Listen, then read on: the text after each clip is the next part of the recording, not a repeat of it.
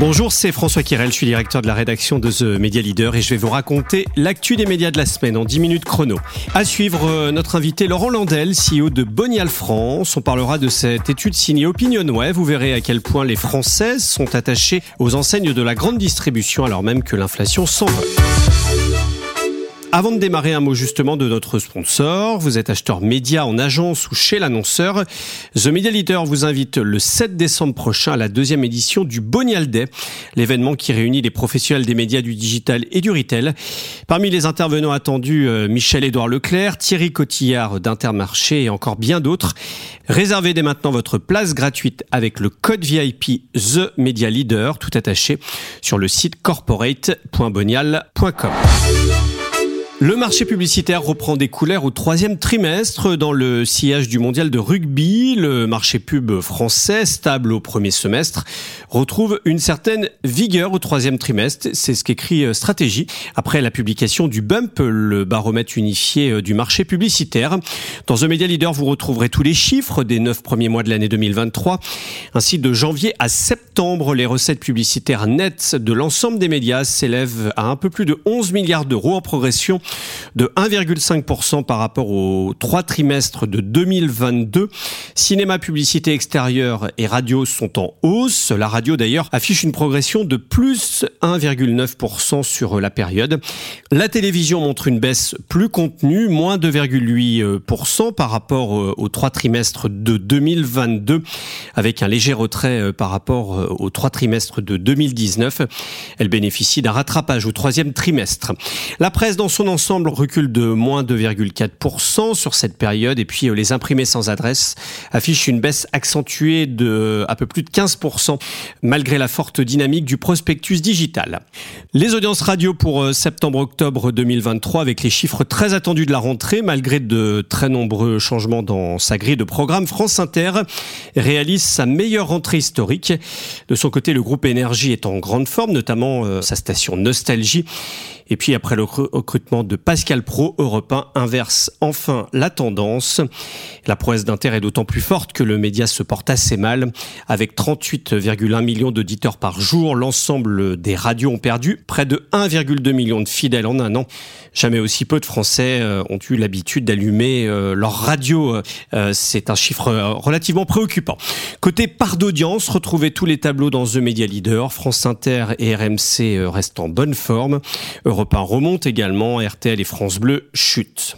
La fusion entre euh, Vivendi et Lagardère se précise. Deux étapes ont été franchies euh, cette semaine euh, avec des sessions.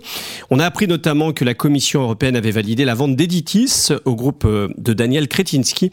Denis Oliven, qui devient le nouveau président du groupe d'édition, a dévoilé les contours de son plan stratégique dans une interview en Figaro.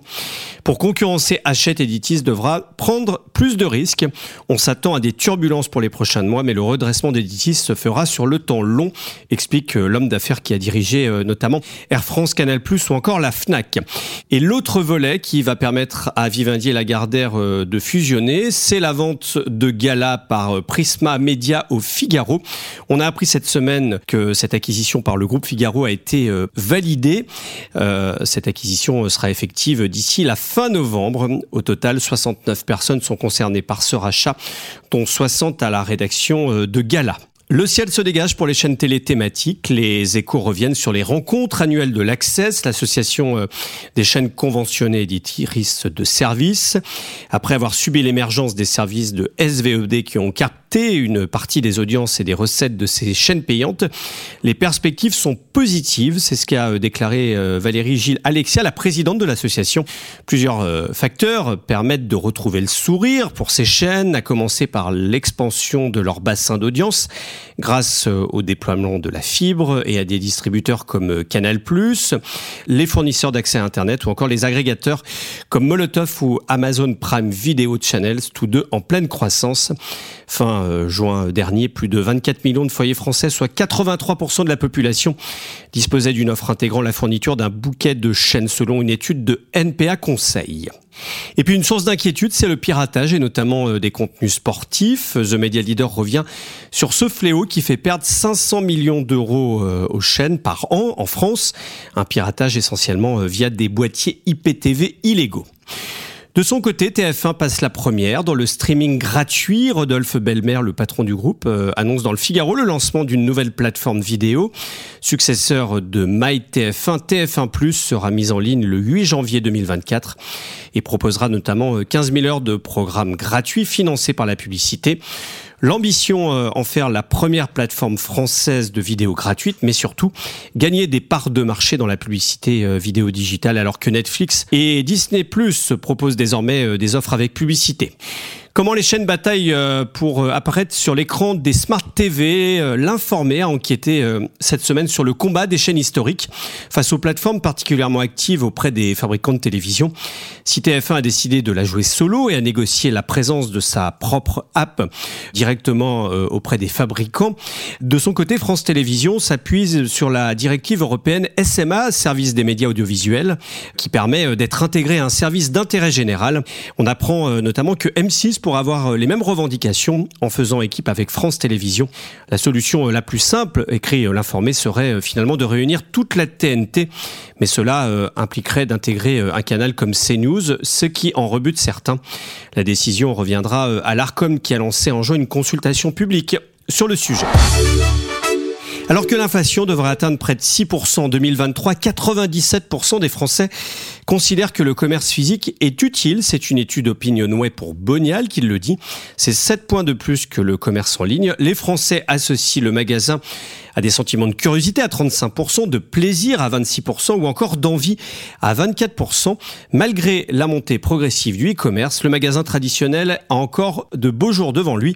C'est ce que nous dit Laurent Landel, le CEO de Bonial France, qui propose notamment des solutions de prospectus digitaux aux enseignes. On l'écoute, c'est l'invité de la semaine les Français euh, euh, ont une relation très forte, très installée euh, avec le commerce, avec la grande distribution et, et plus particulièrement d'ailleurs avec les magasins physiques. Hein. Il y a 94% des Français qui considèrent que le magasin il a une, une utilité et, et, et ils le considèrent en fait plus utile que que l'e-commerce ou que ou que Internet. Donc on a encore aujourd'hui, alors même qu'on vient de vivre une séquence inflationniste euh, franchement inédite. Enfin, moi, j'ai plus de 40 ans, je n'avais jamais vu ça dans ma vie, ni de professionnel, mais pas non plus dans ma vie de consommateur.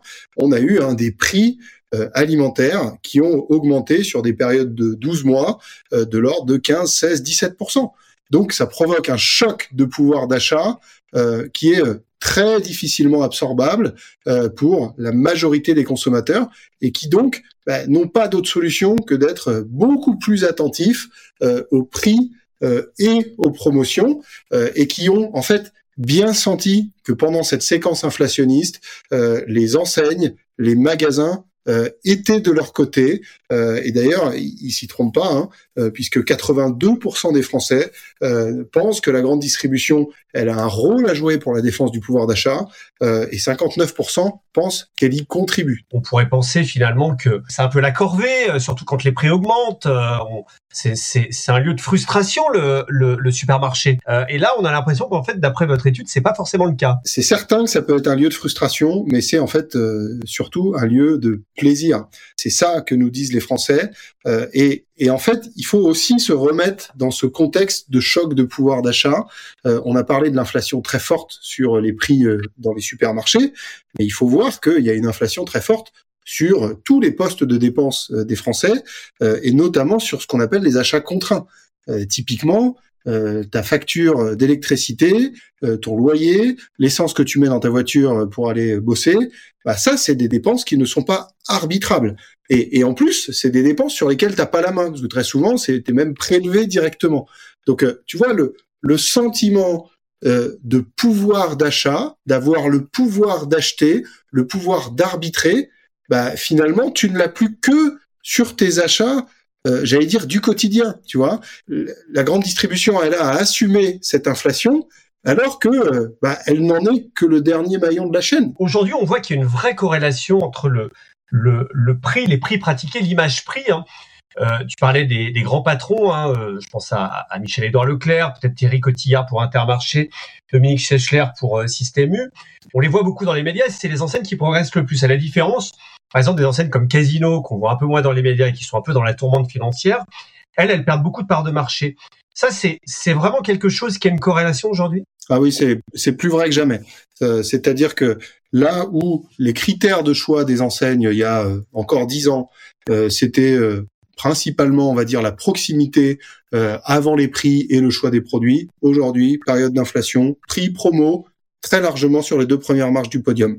Huit Français sur 10 sont prêts à changer d'enseigne pour avoir de meilleurs prix et des meilleures promotions. Et ça, évidemment, les distributeurs l'ont compris. Et donc les distributeurs, ils savent que pour ne pas perdre de clients, et d'ailleurs pour en gagner, ils n'ont pas d'autre solution que de montrer des prix qui soient des prix attractifs euh, et des promotions qui donnent envie de se rendre en magasin. Et donc les enseignes qui arrivent à faire ça euh, et qui le font depuis longtemps, qui ont une constance dans le discours autour du prix et de la promotion, on peut parler de Leclerc, euh, bah, c'est sans surprise les enseignes qui cartonnent. Et Leclerc en ce moment cartonne. plus d'informations sur cette étude sur le site corporate.bonial.com. Retrouvez le lien euh, de cette étude dans la description de ce podcast.